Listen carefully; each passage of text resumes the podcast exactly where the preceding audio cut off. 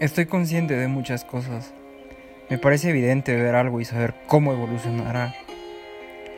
Es una vista muy cósmica. Pienso que tus átomos son más viejos que la Vía Láctea y entre ese vaivén supremo del pensar que me aborrezco cuando no estoy contigo. No me soporto, me enojo conmigo mismo. Ya me he atormentado tanto. De no poder salir e ir a verte a tu facultad para llevarte una maceta con tres flores de cempasúchil. El lenguaje es bien raro, por eso es que siempre lo arrastro a mi lado. Te quiero uno más.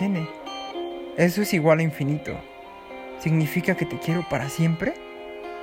Al parecer el amor no respeta las leyes de la termodinámica. Reitero, el amor es bien raro. Me hace decir te quiero aun cuando parece por fin te he olvidado. El tiempo es esa cosa que se nos riega. Es aquel ideal de multiplicar por un número solo 13 veces. De multiplicar 13 por 28 por 28 lunas.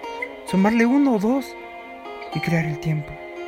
Si lo pienso de otra manera, el reloj se resume solo a hacerte el amor, pero entonces no tengo un reloj. Si lo vemos con Einstein, el tiempo no es uno, sino son muchos.